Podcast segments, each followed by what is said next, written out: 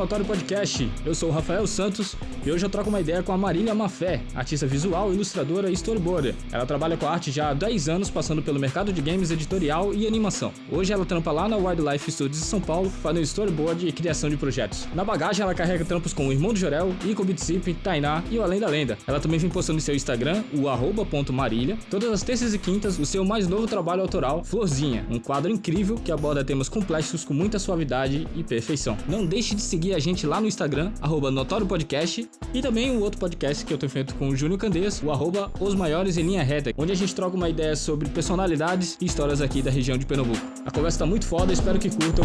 Valeu!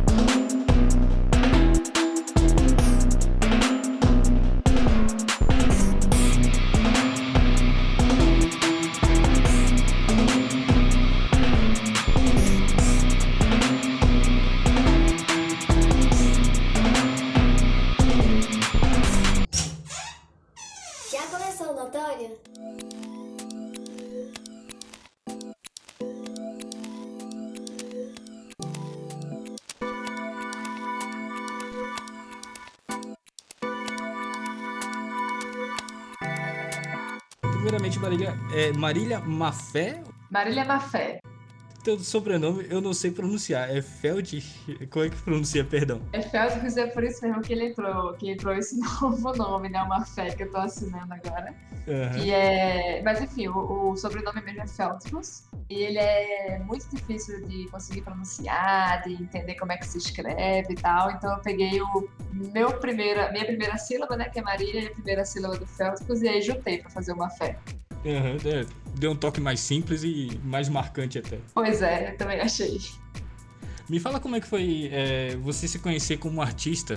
Eu, eu meio que sempre desenhei. É, tipo, é bem comum, né, de crianças de se desenhar. Uhum. Eu acho que eu sou um, um caso um pouco clássico, assim, de daquela criança que nunca parou de desenhar. Então, eu meio que seguia. Por isso, eu, eu tive uma criação que eu ficava muito só. Então, o desenho, ele me fez muita companhia, né? Então, eu, eu imaginava muito mundos diferentes, histórias diferentes, e narrava isso com, com desenho. Meio que realmente sempre foi minha grande companhia enquanto eu fui é, ficando adolescente e tal. E isso ia para o colégio, né? Porque você vai desenhando muito em casa, chega na escola, continua desenhando, aí minha mãe ficava revoltadíssima comigo nos cadernos de escola, ao invés de ter matéria escrita, era só desenho. Aham. E isso foi muito, foi muito massa, porque na verdade foi esse gosto que conduziu, inclusive, a minha escolha por um curso superior, né? Eu não sabia muito bem o que fazer, e aí a minha irmã fez pra mim assim: Pô, Maria, tu desenha? Faz design. Design é um curso aí que tem uma galera que desenha. Aí eu, tá bom, vou fazer. É. E aí eu comecei a fazer design por conta disso, estudei assim e tal, aí entrei na faculdade. E assim, no- o design ele não é ilustração, né? Não é desenho. Mas, mas É. foi massa porque tinha uma galera que desenhava realmente dentro do curso. Esse pessoal, tipo, tinha gente que começou a trabalhar com ilustração antes de mim, né? E fez enxergar o quanto que era possível um caminho com desenho. Eu cheguei a fazer uma outra faculdade no começo, né? Eu fazia design e fazia administração. Meu primeiro estágio, assim, tal, foi com a parte de administração. Mas é, foi só eu começar a ter experiência profissional pra eu ver que a administração não era pra mim. Não, não fazia muito Aham. parte do meu perfil, não. É, Aí eu fiz, não, pelo amor de Deus, tem que, tem que trabalhar com desenho. Tem, conheço gente que trabalha com isso, então vou seguir esse caminho aí. E aí eu comecei a tentar pensar realmente em, ma- mais estrategicamente em como é que monta portfólio, como é que faz tudo isso e tudo mais. E tentar essas vagas de estágio, assim, na época. E uma vez que eu fui começando a estagiar com, com ilustração, aí meio que nunca Uhum. parei, né? Foi, eu fui, fui crescendo, fui melhorando, fui, ganhando, fui, fui melhorando meu portfólio e, e tudo mais, e conhecendo outras áreas. E eu acho que a partir daí é que eu fui me entendendo um pouco melhor enquanto, enquanto pessoa que trabalha com isso, né? aham. eu, eu tive uma breve iniciação também com design. É porque é, eu fui mais ou menos como ti. Eu, eu sempre tive esse, esse dom artístico, essa parte assim. Eu gostava muito de desenhar também. Só que transpor isso pro computador foi um pouco difícil. Então eu pensei que fazer a faculdade de design ia meio que aflorar essa parte. Só que eu ingressei até no IFPE, lá na. próximo da UFPE, do, da UFPE, né? No caso. Sim. Só que eu me desencantei porque eu vi, era muito virado pro comércio, era muito virado pela questão de você atender um cliente, você fazer essa parte assim, fazer logo, é, logo fazer, fazer essa questão mais comercial, né? E eu queria aflorar minha parte mais artística e eu desabrochei com o curso e eu acabei deixando ele para trás. Eu sei que foi uma burrice minha, se eu pudesse, se eu pudesse voltar no passado, eu teria realmente tido uma outra visão. E eu vejo muito o lado que você seguiu é o que eu não consegui seguir. Você fez a sua arte virar o seu trabalho, no caso. Isso eu acho muito interessante quando alguém consegue fazer isso. E principalmente você, eu vejo pela sua arte que é muito pessoal, né? Você é, reflete muito o seu pensamento naquilo que você cria. É, então, Rafa, eu acho. Primeiro, eu queria só dizer que eu não acho que foi uma burrice. Eu acho que foi talvez o que você estava sentindo e precisando no momento, assim, deixar o curso, não deixar o curso faz. Eu não sei o quanto que existe um caminho, né? Eu, eu, a maioria do pessoal que eu trabalho, que eu convivi, etc., alguns não tem nem curso superior. Uhum. Então, as, tra as trajetórias, elas são muito múltiplas, assim. E, assim, eu vou te confessar que, assim, é muito gostoso trabalhar com, com desenho. É muito muito legal ter isso como dia a dia, assim, tal, mas isso já foi um problema para mim. Ah. Porque, assim, o trabalho, por mais que seja com ilustração, coisa assim, tem um cliente por trás, quem modelou a narrativa sim, foi outra sim. pessoa, né? Quem, foi, quem, tá, quem tá librifando é outra pessoa e tal. Eu comecei a ter uma relação, eu tive uma, uma época grande, assim, tal, que pra mim ficou um pouco. Eu fiquei com uma crise, sabe? De que, tipo, putz, eu gostava tanto de desenhar e, tipo, eu tô desenhando tanto no trabalho, o trabalho tava tão puxado, é, que eu comecei a criar uma relação negativa com desenhar. Então, eu comecei, tipo, no meu tempo extra, fazer, tipo, não, a última coisa que eu quero agora é desenhar, eu quero qualquer coisa, mas não me bote um lápis na minha mão de jeito nenhum, assim. Eu quero tocar nisso. Foi uma época bem complicada, eu fiquei meio frustrada, assim mesmo, com tudo, e achei que eu tinha perdido algo que era especial, né? Uhum. Que ainda bem é, eu tô conseguindo resgatar é, o meu prazer com o desenho agora, então acho que isso eu consegui dar uma superada, mas trabalhar com desenho me gerou os bons momentos de crise, assim, com, a, com essa relação com, com o desenho. Sim, sim. No caso, o teu primeiro trabalho trabalho foi aqui com assistência de arte, aqui em Recife ainda, né? Eu trabalhei com muita área diferente, na verdade, né? Eu, eu, eu comecei é, trabalhando com eu não, sei, eu não, sei, nem como dizer exatamente, mas era meio que produto digital, educativo. Sim. Eu fazia tanto desenho quanto animava é, no local, animação em flash e tal, coisa assim, e a gente, tipo, fazia alguns, alguns produtos é, bem simplesinhos, assim, é, menores e tal, às vezes para alguma editora, tal, alguma coisa do tipo Sebrae. Eu passei é, um tempo trabalhando com algumas coisas é, educativas, uhum. aí, depois disso, eu fui comecei a trabalhar com jogo. O meu primeiro trabalho com jogo, na verdade, foi, foi animando, não foi, não foi necessariamente desenhando, o que eu achei uma doideira, assim, que eu não sei, eu não, não sou animadora. Uhum. Mas me chamaram, eu fiz, vamos nessa, senhora. Aí passei um, um tempinho assim animando. Aí depois eu fui chamada pelo INDT, que era uma empresa que era, é, não existe mais em Recife, né, hoje em dia, mas era o Instituto Nokia de Tecnologia. Sim. Que aí era meio que para trabalhar com jogo, mas em pouco tempo foi virando um negócio meio mais voltado para design. Tinha uma equipe de design muito foda, muito incrível. Eu aprendi bastante assim, coisas, coisas de design mesmo com o pessoal, porque considero ilustração e design meio diferentes, assim, né? Uhum. E eu tipo, tive esse, essa experiência e lá nesse emprego foi quando eu decidi que eu queria trabalhar com animação. Então eu comecei a tipo pensar no projeto e tudo mais para gerar portfólio. E meio que no tempo que eu tava pensando no portfólio, foi surgindo as coisas, aí eu comecei a trabalhar na Vilcine, em Recife. Sim que não foi nem com assistência de arte, também foi outra doideira. É, o pessoal é, é muito doido pra me chamar pros cantos, porque me chamaram, eu nunca tinha trabalhado com animação e me chamaram pra fazer a direção de arte. Logo direção, logo de cara? É, de arte, né? Não, não a direção não, geral, sim, mas sim. foi logo direção mas de é, arte. Aí eu. Ainda assim? Massa, vamos nessa. não, foi muito doida. Foi muito doido, assim. E... Mas, mas foi como rolou, entendeu? Pra mim. Eu já fui meio que indo pra parte de direção de arte. E aí, desde então, que eu acho que isso foi fiz em 2015 para início de 2016, acho que foi mais ou menos isso. É, aí, aí foi quando eu comecei a trabalhar com animação, fui seguindo por aí. Nessa parte da Vilcine, você trabalhou no, no período ali do Além da Lenda, do, do Pedrinho. Você, no cargo, foi, foi responsável por eles? Ah, pô, é, foi muito bom ter falado isso, porque é mais distantezinho, assim, é, eu, eu fiz os cenários do Pedrinho e a Esteira da Sorte, é, a época do curta é. ainda, né? Mas aí eu não tava trabalhando, eu tava no navio, eu tava, tipo, foi o Freela pra fazer os cenários do, do curta. Aí, depois disso, é, aí me chamaram pra poder fazer, tipo, é, na Etal, Aí eu participei, tipo, eu fiz os personagens do Além da Lenda, e aí, tipo, no que passou no edital, aí me chamaram para poder fazer a direção de arte do, da série. Uhum. Que aí eu acho que começou em 2016. Aí eu entrei efetivamente é, fazendo a direção de arte do Além da Lenda. Minha filha é apaixonada pelo Além da Lenda. Ela ah, que é, legal. Não, não, perde um assim. Quando passava na TV Brasil, né? Daí ela não perdia um. Daí quando começou a passar no YouTube também, é extremamente apaixonada. Amo o bode. Ela fica chamando. E é sensacional, sensacional. O trabalho de vocês ali ficou incrível. Que massa. Ela tem quantos anos, sua filha? Ela tem oito. Também é viciada em desenho. Que massa. É a mesma coisa que tu. Eu compro os cadernos dela da escola e falta folha porque ela não para de desenhar. É a mesma coisa. É isso aí, tá certo. Transição.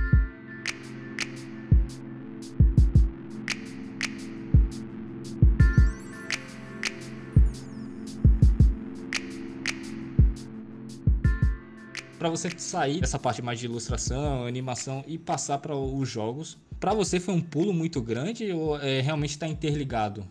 Cara, então, eu tive umas eu hoje em dia estou trabalhando numa empresa de jogo, né? Uhum. Tive uma certa experiência com o jogo antes. Hoje em dia eu não estou trabalhando com a, a, parte de produto mesmo do jogo. Eu estou numa empresa de jogo, mas a gente trabalha fazendo vídeo. Assim. Então eu meio que continuo numa parte que eu gosto mais realmente, sabe? Que é lidar com narrativa visual tal. Quando eu estava na View, a gente fez o Além da Lenda.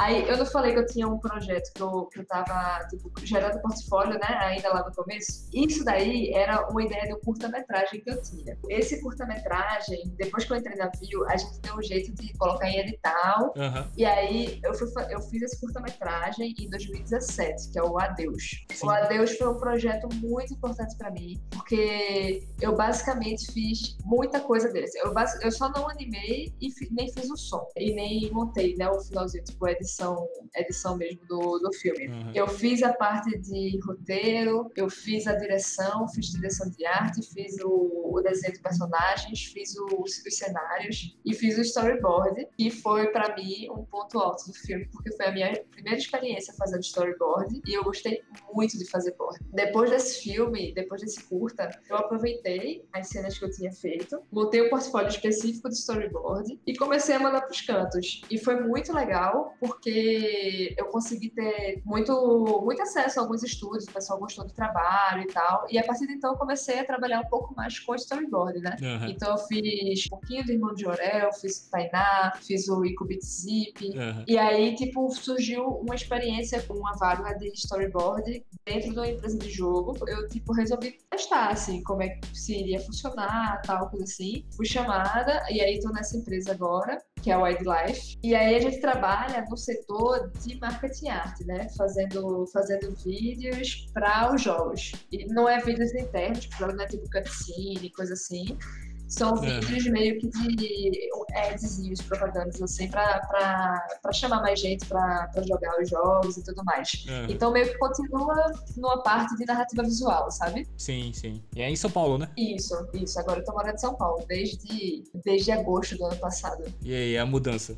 Foi maluco isso, porque, assim, sendo bem sincera sobre isso, o que rolou foi o seguinte: a gente teve um governo eleito que uma das primeiras primeiras coisas que o governo fez foi acabar com o Ministério da Cultura, né? Sim, sim. E aí a gente começou a ter uns problemas de liberação de verba, inclusive, da Ancine, coisa assim. Eu fiquei muito preocupada com tudo, porque a área de conteúdo, que é a área que eu trabalhava, é uma área que, em geral, é, tem, tem uma forte dependência de edital. Não é uma área que consegue ter dinheiro se movimentando como é, inclusive, a indústria de jogos, né? O dinheiro não se movimenta nesse ritmo. Uhum. Começou a ter um, realmente alguns problemas, assim, para empresas, principalmente empresas pequenas, sofreram bastante, assim, com todas as mudanças que aconteceram. E isso comprometeu realmente uma, uma série de, de, profissionais. E aí o que eu pensei foi, cara, na hora que começar a diminuir mesmo, assim, sei lá, que a galera for pensar em cortar profissional, eles vão cortar primeiro freela. E eu, tipo, trabalhava basicamente de freela, né? Porque eu, eu tipo, trabalhava muito com empresa de São Paulo, só que morando em Recife. E eu fico pensando assim, cara, na hora eles preferirem algum profissional, eles vão cortar quem tá longe e vão manter mais quem tá perto. É o, é o mais natural, né? Pra evitar esse tipo de coisa e tudo mais, aí eu fiz duas coisas, é. né? Eu, tipo, não, vou me mudar. Então eu me mudei pra São Paulo de freela ainda. Uhum. Isso tá perto da, do, de onde tá, de onde tem mais produção e tudo mais, pra, pra eu não, não ter que parar de trabalhar com isso, que é uma coisa que eu gosto muito. E aí, ao mesmo tempo, eu pensei assim, tipo, eu quero tá, eu quero ver se eu consigo ir para uma indústria que não dependa tanto assim de edital, né? Tem publicidade, tem, tem games e tal, que tem uma, uma outra entrada de, de financiamento, né? Então, uhum. a minha mudança de área, inclusive, está muito relacionada com estratégia mesmo é, de, de sustento. Sim, sim. Foi muito bem pensado, muito bem pensado. Eu acho que foi uma boa escolha, acabou que deu certo e, e nesse momento ainda por cima de pandemia e tudo mais, e de altas crises, é, eu tô conseguindo uhum. ficar muito mais tranquila, tá ligado? Eu nasci em São Paulo, mas eu sou criado aqui em Pernambuco. Então eu me considero Pernambuco. Ah, ele foi pra Pernambuco com que idade? Eu vim, é, no caso a família da minha mãe era daqui, e quando eles, meu, meus pais se separaram, eu vim duas vezes pra cá. Eu vim pra cá com 11 anos. 11 que anos. Massa. Desde então tô aqui. Agora sim, é, se me botar em São Paulo, eu não faço ideia do que fazer. Não sei para onde ir. Aqui em Pernambuco eu sei tudo, né? Então não, não me bate. E outra coisa que eu não gosto, eu odeio frio. E São Paulo é foda. Eu Meu não irmão. consigo. Eu odeio também, velho. Eu não gosto, não. Eu, eu tava. Cara, pior que eu, eu cheguei aqui, eu cheguei em São Paulo no ano passado, na época fria, né? Então uhum. eu tava já desgostosa, assim, tipo, que saco, cara. Tipo, meu irmão, frio do caralho, eu não, não consigo me dar bem com isso. Aí, esse ano, é, o inverno não tá sendo intenso, o inverno tá sendo bem light. Uhum. Aí eu, ah, ainda bem, ainda bem, tá muito melhor esse ano. Mas, assim, eu imagino que não deve ser muito natural e talvez não, tipo, é bom para mim, mas eu não sei o quanto que isso quer dizer, sei lá, né? Um, uma desestrutura do mundo. É, isso é verdade. mas, isso é verdade. Em São Paulo tá acontecendo tudo, até fumaça da Amazônia tá indo para São Paulo, então é, alguma coisa tá mudando aí. Pois é, foi ano passado eu tava aqui, isso. Foi. Que horror, a gente tá no, no mundo, enfim, a gente, a gente maltrata demais a casa da gente, né? É, isso é verdade. Incrível. Isso é verdade. E olhando pela, pela cidade de São Paulo mesmo, a gente vê o quanto a coisa se expandiu, né? Porque a cidade parece que é interminável. Né? Nossa, né? muito grande. É muito grande mesmo, assim. Mas assim, eu acho que a gente, em alguns cantos mais do que outros, né? Porque São Paulo, quando eu soube, aliás, que tinha Rio, que tinha sido meio que soterrado, né, aqui, uhum. eu fiquei impressionada, assim. Tipo, não, tinha Rio, a galera cobriu e tal, não sei o que lá. E aí eu fico, meu Deus do céu, como é que, como é que você vive num canto que você abafa, né, tanto a, a própria natureza, sei lá. É. O clima que foi realmente, assim, é muita poluição, é no nível... É, o canto que eu tava morando antes, quando eu cheguei, que era mais perto do centro, caramba, velho, tinha hora que, tipo, ardia meu nariz, sabe? Quando eu cheguei, eu, eu, eu senti muito assim, essa diferença de, sim, do sim. clima muito poluído e tal. Enfim, São Paulo é um pouco mais evidente isso, mas como um todo, a gente maltrata muito a casa da gente em, em todos os cantos, assim. Vê, é eu, impressionante. Eu morava num bairro que era tinha muitas transportadoras, né? E era próximo da, da rodovia, da... Eu esqueci o nome da rodovia, perdão o cheiro dos caminhões eram intensos, né, do, da fumaça. Então, a única a lembrança assim que vem mais viva de São Paulo é quando passa um caminhão perto de mim e joga aquela fumaça, daí eu lembro de São Paulo. É meio bizarro isso. É, cheiro de diesel. É, o cheiro de diesel queimado é, é, bizarro. Eu não tenho como controlar, mas é, é, a, a, primeira coisa. Quando eu sinto o cheiro, é aquela lembrança que vem no estralo, assim, eu, pô, São Paulo. não. Caramba. Então, eu imagino que você não tenha muito saudade, ou tem? Não, não. Se eu fosse para São Paulo agora, seria realmente para questão de trabalho, assim. Eu acho que aqui eu, eu penso mais em moradia por conta de questão profissional, realmente, sabe? Ficar mais perto de, de onde está mais aquecida, etc. Mas, assim, o que eu adoraria mesmo é que eu acho que a gente tem que muito trabalhar, assim, é dar um jeito de, de descentralizar essas coisas e conseguir fazer com que tenha indústria, tenha mercado, tenha como todo mundo conseguir crescer fazendo o que gosta no seu local, né? Sim. Porque você tem que realmente ficar escolhendo entre entre vida, vida profissional e vida pessoal é, é, é muito ruim. Uhum é complicado. Eu pensava muito nisso também, eu penso muito nisso também, né? É, numa visão aqui em mais solo pernambucano, você acha isso possível em curto prazo? Cara, então, eu torço muito para que isso seja mais possível, tá? Então, assim, é realmente algo que, que eu gostaria muito de ver acontecer. Eu tinha uma visão um pouco mais positiva antes.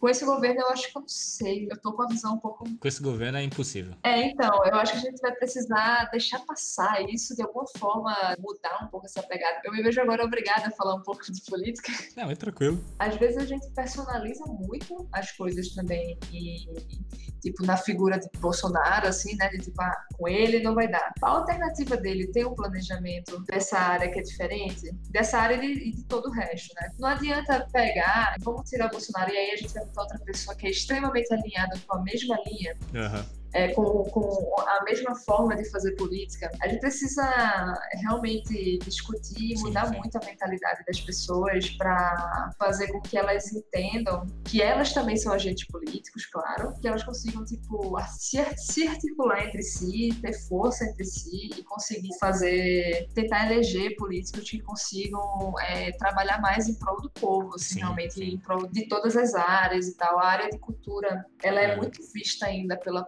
pela população da gente como sendo uma área tipo, que é quase que vagabundo, né? Parece que não são trabalhadores que estão ali, que têm suas famílias, que precisam alimentar filho e uhum. tal, não sei o quê. Então, cara, não é, não é ator vagabundo, né? É um, é, é um trabalhador, assim, é que nem qualquer outro trabalho. Nem mais nem menos amor, né? Ele é só um tipo de trabalho que se estabelece dessa uhum. forma, que trabalha com produção cultural, que inclusive é extremamente importante nesse momento de pandemia. A gente está vendo aí os Punch e várias empresas aí que trabalham com essa parte de entretenimento ganhando pra caramba, né? Uhum. A Amazon ganhando, é, a Netflix, é, jogo, o jogo cresceu pra caramba, assim, a indústria, sabe, nessa época de pandemia.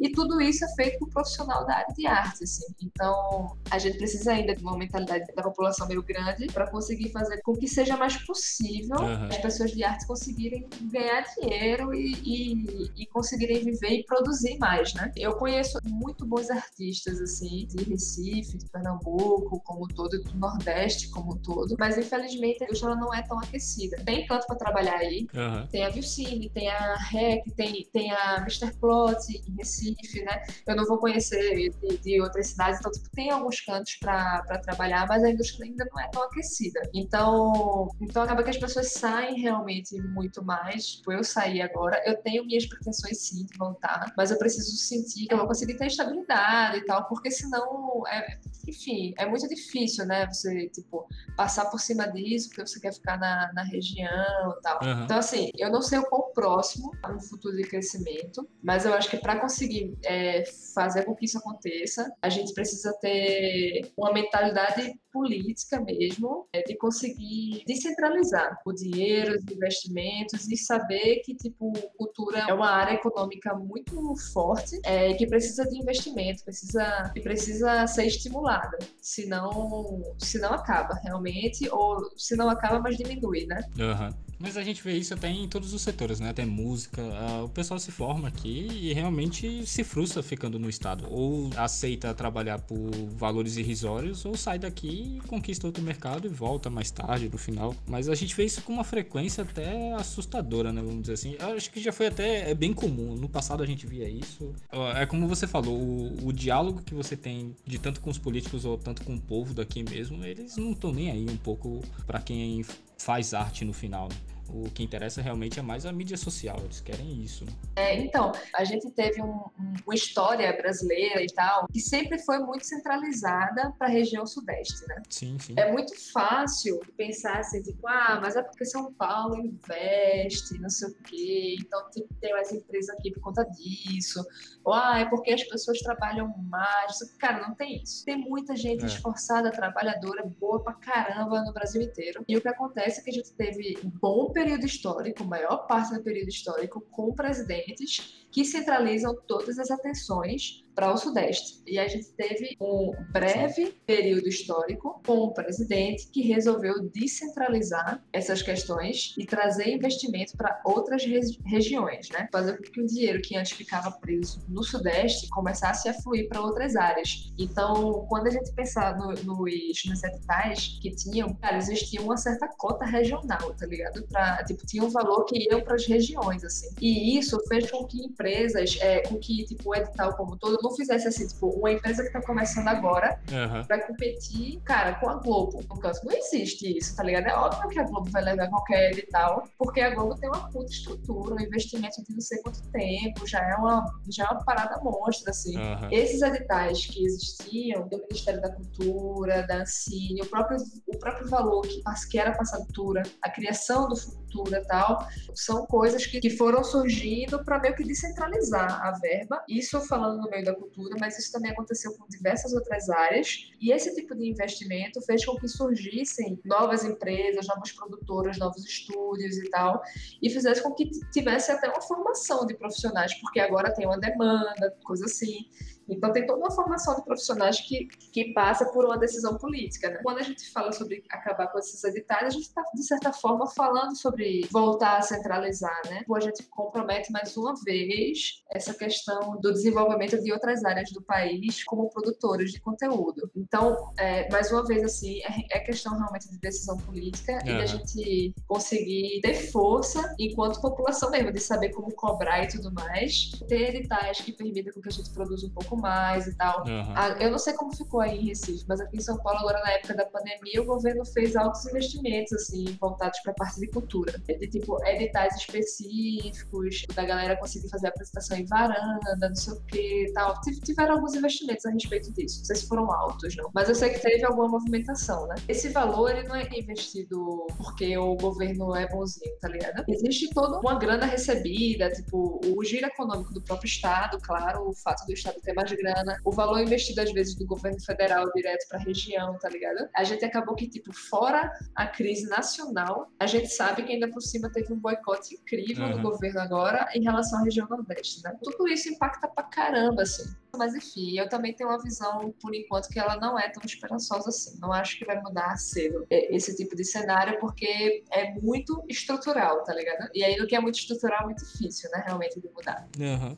É, eu vejo muito também porque eles não entendem como funciona o processo, né? Eles acham que é como. É, a maioria das vezes é, o cara é ilustrador, alguma coisa. A primeira coisa que a pessoa fala é: ah, não, ganha dinheiro por conta própria, faz um canal no YouTube, umas coisas muito chulas, tá ligado? Um, uns pensamentos muito rasos de como funciona o trabalho da pessoa e acha que a pessoa vai viver de uma outra forma. É, eles, tu fala quem? Os políticos ou as pessoas, como toda? Os políticos que hoje estão e os gados que hoje corroboram com essa situação. Então, eu acho que os gados podem até ser, eles não entendam, mas eu acho que os políticos sabem como é que funciona, eles só estão se, se fudendo assim com a pessoa, mas enfim. Eu sei que as pessoas ficam falando isso, mas trocar uma ideia com o Bolsonaro é extremamente ignorante, velho. Eu não acho que ele saiba realmente. Ele talvez ele entenda que falam isso para ele, mas ele é, ele me parece ser aquele tiozão do bar que você fala isso para ele, ele vai olhar para você e vai falar uma coisa totalmente diferente. Ah, eu, eu acho que ele não é o supra-sumo da inteligência, mas eu também não,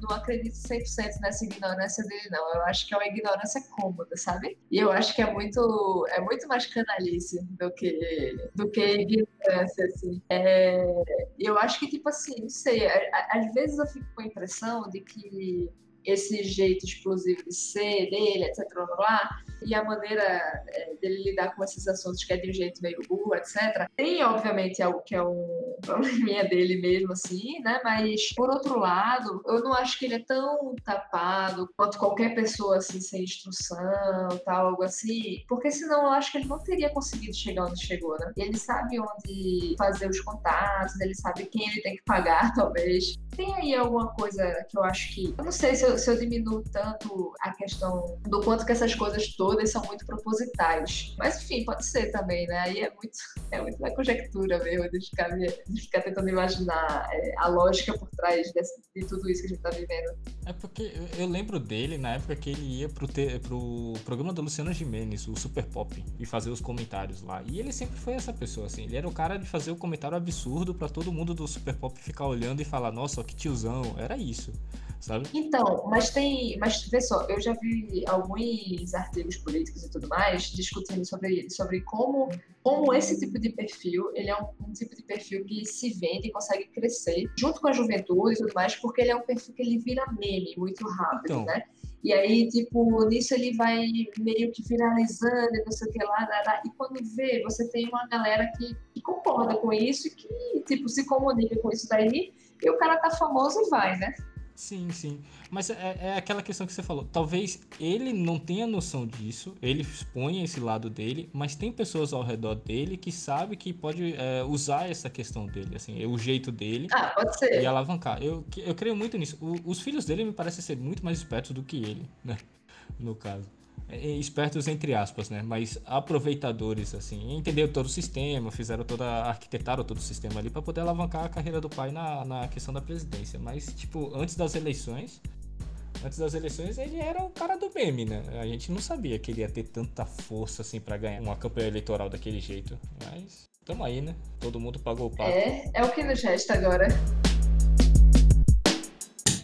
Corta!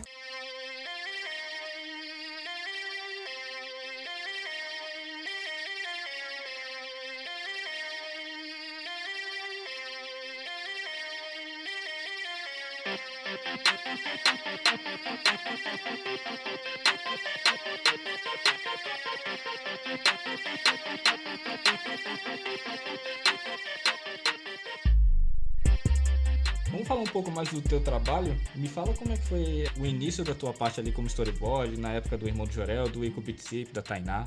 Eu, na verdade, assim, foi aquilo, né? Eu fiz o, eu fiz meu curta, aí aproveitei aquele material para poder montar um portfólio e mandar para os cantos. Eu saí mandando portfólio para um monte de gente, né? Porque eu pensei assim, eu não tenho nada, é, nunca trabalhei com isso, vamos lá, é, ir para o volume para ver se alguém consegue me responder. Então, eu entrei em contato com uma galera. Eu já tinha tentado contato antes com o pessoal, só que sempre meio que na área de arte. É. Na área de arte, eu acho que é uma área que é um pouco mais saturada e eu não tive tanta resposta assim, sabe? Tipo, eu tive uma resposta. Eu cheguei a ter a resposta da Bia, eu cheguei a trabalhar no Cupcake Dino como assistente de arte, mas assim, eu não, não tive tanta resposta assim, sabe? Dos outros estudos, assim assim. Mas eu acho também que eu nunca, talvez nunca tenha incentivado, investido sei, muito assim em conseguir algo na parte de arte. Uhum. Com o board, eu saí pegando o contato de todos os diretores de estúdio. Saí catando assim no Facebook, qual, tipo, quem eu não mandava um e-mail pro RH da Split, tá ligado? Eu mandava um e-mail pro Jonas Brandão, que trabalhava uhum. lá. Tipo, eu não mandei e-mail pra o RH da Bindo também, eu mandei pro Paulo Muppets tipo, olha, queria isso aqui, tarará. Então eu saí procurando meio que os e-mails pessoais, assim, do, do pessoal. Uhum. É, e dizendo, tipo assim, e aí, tudo bem? Então, eu tô querendo muito começar a trabalhar com storyboard e tal, não tenho experiência nessa área. É, não sei se vocês têm uma vaga e tal, mas se vocês tiverem alguma oportunidade, eu adoraria fazer um teste com vocês para ver se eu consigo é, me sair bem nesse teste, quem sabe a gente trabalhar junto. Então, toda uma abordagem nesse sentido, e aí mandando esse portfólio que eu montei a partir do curta, né? Uhum. E, cara, foi muito positiva a resposta. Eu fiquei espantada na, no momento que eu mandei. Quem me respondeu primeiro foi o André Forne. Forne é Forni? Eu não, não sei qual, como fala bem, assim, mas ele, na época, estava na Fáunia e ele estava dirigindo o Tainá. Então, ele foi o primeiro a entrar em contato, a querer conversar um pouquinho e tal. O Tainá é um board para 3D, né? Uhum. Que é diferente, diferente do Bond Jorel, do Icobit Zip, que eles eram boards 2D. O, o Tainá era 3D e foi, na verdade, a minha primeira experiência com o storyboard para outro cliente que não tenha sido eu mesma. que, que foi o caso do curto, assim. Então, eu fiz o Tainá, Enquanto eu tava fazendo o Tainá, o pessoal do Copa entrou em contato. Aí eu, putz, beleza, encaixei ali para poder, terminando o Tainá, eu já colar com, com o irmão de Orel, porque enfim. Eu, eu amo o Irmão de Orel, achei um projeto incrível, eu fiquei muito empolgada de participar. Aí, na verdade, era muito bom. E aí, na verdade, eu fiz um episódio dividido com outro border, que foi o Giuseppe Stile, que ele também é border da Birdo. E aí, a Birdo também me respondeu, me chamando para fazer um teste. Aí eu, caramba, foi meio tudo em cima da hora. Aí eu passei no teste da Birdo, mas aí, tipo, ficou impossível, né? Tipo, foi muita, muita gente respondendo na hora, me surpreendeu bastante. É. Foi um ótimo incentivo para fazer, tipo assim, não, essa área realmente é a área certa, né? Porque eu tentava antes e batia e voltava, tal, não ia tão bem. E com board não, a parada fluiu, assim, muito, muito fácil, assim, sabe? Mas assim, quando eu peguei o Tainá, é, na hora eu só pensei. O, o, pensamento que me veio na cabeça, Rafa, foi tipo, fudeu. Porque como é que eu vou fazer esse negócio? Eu não sei fazer board, eu nunca parei para estudar board, tá ligado? Eu fiz um curta e beleza, é bastante fazer um curta e tal, mas ao mesmo tempo eu não tinha ninguém para estar tá me revisando o meu storyboard. Eu, eu, fui fazendo. Tinha algumas coisas que eu tinha dado estudada tal. Eu tinha procurado alguns sites, lido algo, mas nada muito intenso, né? Uhum. Então eu fiquei muito nervosa para poder fazer o Tainá. A gente tem os processos de, de board, é, que é tipo, antes de começar a fazer o board de fato, a gente faz os thumbs, que são os desenhos mais simplificados desse board que você vai fazer. Pode ser até ser um negócio um pouquinho mais boneco palista, não sei o que lá, mais simples, só para entender como tá a narrativa e você conseguir ter uma conversa com o diretor, tá ligado? E aí depois que esse thumb é aprovado, aí você começa a refinar. Sim. Faz mais, tipo, quadra a quadro, desenho mais finalizadinho e tal, coisa assim. E aí o Tainá, eu tinha um mês para poder fazer um episódio, né? Só que aí ele marcava assim, tipo, duas semanas para fazer a entrega dos thumbs, aí conversa sobre thumb, passa revisão, é. tal, coisa assim. E aí na segunda semana, né, é, aliás, nas outras duas semanas, você passa, tipo, transformando thumb e, em board mesmo. E aí eu tão não sabia fazer que eu fiz assim, eu não tô entendendo muito bem como, como tem que ser o thumb, porque eu nunca vi thumb de, de storyboard direito antes. Então, então, eu corri muito para poder fazer todo o storyboard finalizado uhum. nas primeiras duas Nossa. semanas. E foi insano, assim. Tipo, eu fiquei. Eu, cara, eu virei noite. Uhum. Eu fiquei trabalhando o tempo todo, assim, sem parar. Fiquei nervosíssima, assim. Eu, tipo, meu irmão, eu não sei como é que eu tenho que finalizar isso, uhum. quanto que eu tenho que fazer do desenho bem acabado ou não. Aí foi, foi uma primeira experiência muito maluca. Aí depois que eu fiz a entrega, aí eles falaram, né? Tipo, ô oh, Maria, podia ter sido só o thumb, não podia só ter sido bode. Aí eu não sei o que é thumb. Aí depois eu fui descobrindo um pouco melhor uhum. como é que funcionava e tal. Mas o início foi bem caótico por conta dessas coisas, né? Tipo, não, não sabendo nomenclatura uhum. de nada. E foi bem impressionante, assim, eu com tão pouca experiência, para se chamar. Eu tenho alguma facilidade com narrativa visual, eu gosto muito disso, então eu, eu assisto filme, eu consigo ver, ver bem as referências e tal, coisa assim, conseguir passar isso para os desenhos, e, e aí continuou fluindo, né?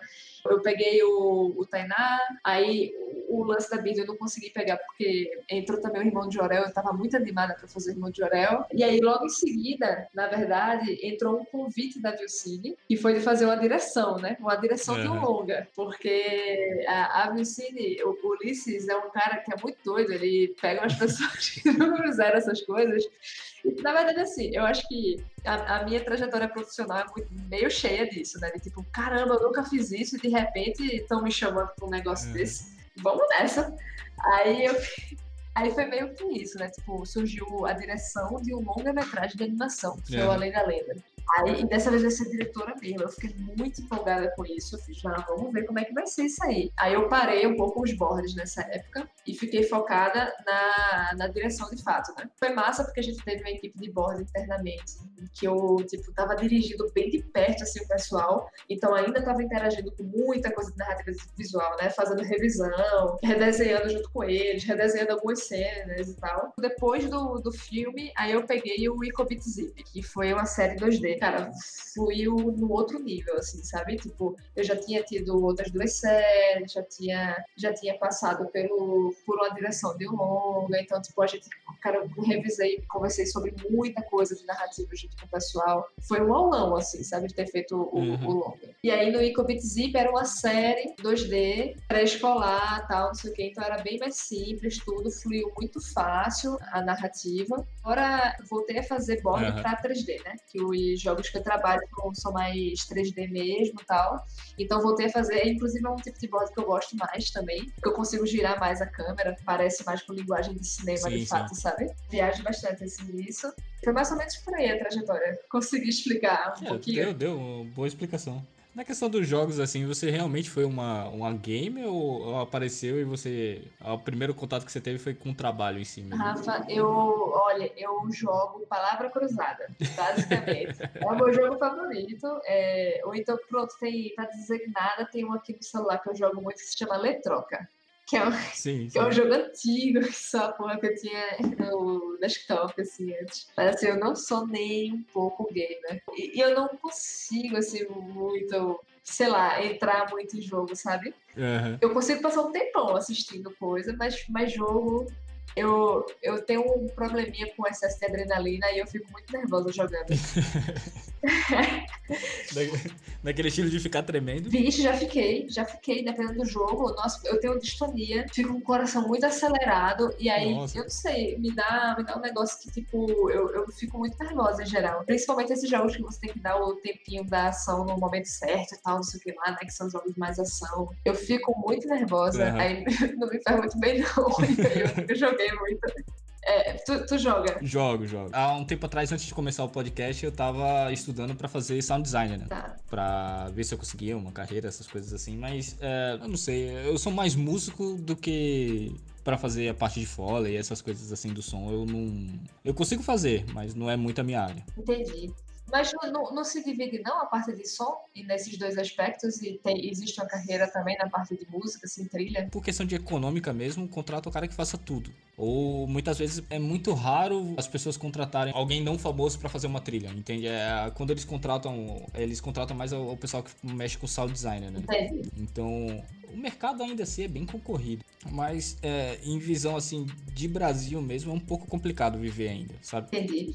Eu queria trabalhar nessa parte mais de música também. Eu tive uma filha muito cedo, casei muito cedo, então a responsabilidade bateu muito forte, então eu corri para a área do comércio, né? Porque é recém saído da escola. Sim. Eu me afastei muito dessa da minha expressão artística porque eu achei que eu não poderia ter retorno imediato de dinheiro, sabe? Daí eu também fui empurrando pro de lado e eu passei muito tempo longe da música, muito tempo longe de ter pelo menos um PC em casa, eu não tinha. Eu me senti, sabe aquela aquele negócio de você se sentir velho demais para poder ingressar em alguma coisa? E besta, eu com 23 anos de idade achava isso, sabe? Caramba, tava novíssimo, Rafa. É, eu não entendo o porquê que eu pensei nisso. Mas... Porque assim, eu trabalhei em fast food. E eu cheguei a um grau alto no fast food. Eu entrando como atendente, né? Eu trabalhei na, na McDonald's.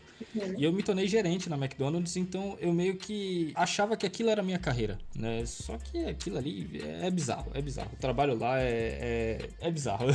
eu poderia fazer um podcast inteiro falando que as, das coisas que aconteceram, né? porque é escroto. Depois daquilo ali eu fui procurando coisas lá no mesmo patamar. Só que nunca ingressou. Eu trabalhei na Livraria Cultura durante um período. E na Livraria Cultura eu já fui, eu regredi todo de novo, voltei ao primeiro estágio, assim, como atendente, né? Auxiliar de atendente. Uhum. E me bateu já naquela época que eu não tava tão velho para ingressar nas coisas que eu queria. Porque as pessoas que chegavam lá na cultura procurando demais coisas, ou oferecendo produtos, ou às vezes falando das coisas que eles estavam fazendo. Tipo, eu via senhor de idoso, assim, que tinha começado a desenhar, sabe? E mega empolgado, porque tava fazendo os primeiros quadros da vida dele. E eu, pô, se esse cara não tá se sentindo idoso, por que, que eu tô me sentindo velho para ingressar nas coisas? Não faz sentido nenhum. Daí é... Dali até então eu comecei a correr atrás. Eu comecei a estudar produção. Aí veio essa vontade de querer para trabalhar com, com a parte dos jogos, mas não quis ingressar, fiz o podcast e agora tô tentando entrar nessa parte de produção musical também. Que massa, que massa. Eu já torço aí pra, pra dar tudo certo, mas é, é, insistir mesmo que, que a coisa funciona. Só pra te contar uma, uma coisa disso, tipo, é, eu sou casada, né? Uhum. E aí a, a, minha esposa, ela trabalhava com advocacia, uhum. é formada em Direito. Ela tinha uma relação muito ruim com a profissão. Sim. Era muita coisa muito abusiva, trabalhar em escritório era era horrível, assim, ela vivia num nível de estresse muito alto. Nossa, ela era trabalhista, criminalista. É, então não vou saber falar, mas eu acho que é quando você tem muito volume de coisa, que normalmente é tipo seguro. Então ela trabalhava com tipo um monte de parada de seguradora. Ah, e aí, tipo, era, cara, era um volume gigante, assim. Nossa, aí, tipo, eu sei que ela tinha uma. Eu acho que era uma galera que trabalhava só com seguro. Uhum. Aí tinha seguro habitacional, tinha DPVAT, tinha seguro, várias coisas nesse sentido, assim, né? E ela foi migrando lá dentro, só que assim, sempre teve uma relação muito delicada Sim, com, sim. com trabalhar com isso. E era louca, assim, pra poder mudar de área. E aí sempre muito com essa coisa, sabe? Do tipo assim, ah, mas eu não sei, eu já sou formada, vou mudar, vou, vou perder tempo, tá ligado? E, e, tipo, o tempo é uma invenção da gente, né? A gente não pode usar uma, uma invenção nossa É. nos aprisionar. assim. Total, total. Então, ela começou a estudar, só que tem uma puta visão artística, tá ligado? E, cara, tem, tipo, um ouvido que ela consegue sacar de música muito bem. Desenhava de adolescente, mas depois foi deixando, então, Uhum. assim, ela desenhava muito bem. E aí, tipo, começou a voltar a desenhar. Um tempo, tipo, saiu do emprego, assim, a gente ficou bem puxada, assim, tal, mas ela parou o trabalho e foi focar, assim, mesmo em estudo, sabe? E focou pra caralho, assim, foi bem puxado, mas agora ela tá Uhum. conseguindo. O primeiro trabalho agora é, é fazendo cenário pra animação. Que foda. É, tipo, foi maravilhoso, assim. Agora, na- no meio da pandemia, né? Então, tu vê que não Pô, tem que idade, foda. sabe? É. Cara, quando você gosta, cria uma estratégia. Porque, tipo, é óbvio que cada pessoa tem uma realidade, não é todo mundo que pode, tipo, sair do emprego para se dedicar a estudar, né? Mas, assim, cria uma estratégia para conseguir ter um momento de estudo, um momento que você consiga otimizar seu tempo para conseguir fazer as mudanças que para você vão ser positivas, né? Aham. Que, que com certeza dá certo, velho. Hoje eu entendo totalmente. É muito sucesso pra ela. Desejo muito sucesso pra ela, porque eu sei que é foda trocar de área, principalmente quando tava numa área estabilizada assim. É, é do caralho, é do caralho ouvir essas histórias de, da galera querer seguir realmente o que quer e ir em frente, né, nessa parte, porque é, é mais difícil do que começar. Eu considero muito difícil e eu considero uma, uma atitude de muita coragem, tá ligado? Por si só, por si só já é, É, muito corajoso, é. muito louvável toda a movimentação. É, a parte de arte, eu acho que ela é uma parte, ela nos apaixona muito, mas ela também fica um pouco mais difícil de você conseguir misturar tudo, porque é tudo um pouco mais subjetivo, né? É muito subjetivo você entender até o seu próprio processo de evolução. É muito fácil você se sentir sem evoluir Sim, principalmente quando você está no começo, assim. Então, realmente é uma, é uma questão delicada, Sim, sim. mas que a evolução está acontecendo mesmo quando você não está vendo. Aham. E também tem aquela frustração do artista, né? Que quando ele tem a noção da ferramenta, mas ele parece que ele só fica naquele buraco de que ah, eu só consigo criar na, na inspiração, só consigo criar na inspiração. E até você trabalhar a sua cabeça, que você pode criar em qualquer momento. No momento que você senta a sua bunda e vai relaxar e vai pensar naquilo ali, é um diferencial. É, e aí eu acho que, tipo, quanto mais a gente tem domínio de como é que funcionam os processos de criação, e eu acho que desmistificar um pouquinho, né? O que é que quer dizer arte, o que é que quer dizer esse processo criativo, porque eu acho que a gente tem normalmente uma criação que é muito voltada para o entendimento de, de, tipo, de um dom genuíno, de um, de um gênio, né? Então, tipo, ah, fulano é um gênio. Aí as coisas para ele vêm assim, rápido, fácil. Sim, sim. E na verdade tudo isso é treino. Tudo É. isso é tipo é treinar, é tre- tipo criatividade, é exercício, é hábito. Você sempre pode dar um jeito de tentar ver como é que funciona para você o processo criativo, aprender com outras pessoas como é que funciona o processo criativo e aos poucos vai ficando um pouco mais natural, como tudo na vida,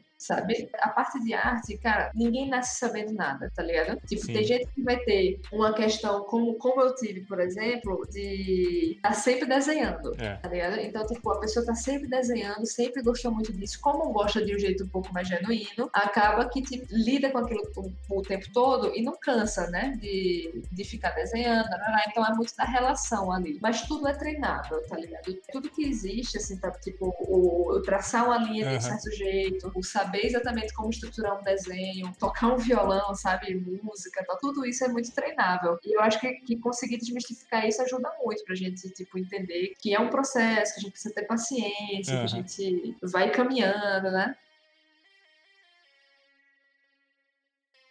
Eu quero primeiro agradecer muito assim pelo, pelo espaço, pela conversa. Que isso. E estimular as pessoas que acreditem mais em vocês mesmas, assim, na sua capacidade de aprendizado e tudo mais, sabe? Tipo, paciência é uma coisa fundamental para conseguir baixar um pouco essa ansiedade, que é tipo, ah, eu quero estar num determinado local, de repente eu não tô nesse local, e aí eu vou gerando uma frustração, porque eu vou gerando uma, uma série de comparações, às vezes, com as pessoas que estão ao redor e tudo mais. E assim, na verdade, quando você se compara com outra pessoa, você perde um pouco de humanizar, inclusive, aquela pessoa, né? Às vezes aquela pessoa tem, um, tem um, toda uma trajetória ali para chegar naquele ponto tá, e tudo mais, que você só não tá uhum. vendo, né? Nesse momento, se desprende todo mundo, assim, eu acho que vale a pena se desprender um pouquinho dessa, desse, desse comparativo e se colocar num local um pouco mais humilde, assim mesmo, sabe? De aprender com o outro, com o processo do outro tal e se deixar é, ter tempo para conseguir digerir essas coisas, internalizar essas coisas, para fazer com que tendo uma evolução natural, assim, é, porque as coisas vão acontecer. Então, tipo, é persistência junto com paciência que meio que dá certo. E depois dessa mensagem aí de autoajuda, é... vou fazer um jabazinho aqui meu, tá? Pode fazer, pode fazer. O espaço é teu. Valeu. Quem quiser acompanhar minhas redes sociais, coisas assim, eu não uso tanto o Facebook, então às vezes se alguém me adicionar, eu não aceitar, me desculpem, é porque eu realmente não entro. Mas no Instagram e no Twitter, eu tô como Marília Mafé e eu tô com um projeto de quadrinho, de webcomic, chamado Florzinha, que é um projeto de comédia e que eu jogo uma página toda terça, toda quinta e queria convidar todo mundo pra curtir, pra comentar, pra dizer como gostou, pra, pra compartilhar com os amigos, assim tal, porque eu quero muito que o projeto cresça mais. E aí, enfim, depois me digam aí o que, é que acharam também. E tamo aí. Bom, todos os links eu vou botar aqui na descrição, da, redirecionando para as páginas da Marília. É isso. Muito obrigado, Marília. Espero outro dia a gente poder, outra vez a gente poder conversar também lá no futuro, trocar mais ideias. Valeu aí, Rafa. Foi muito massa esse papo. Muito obrigada pelo convite. Valeu.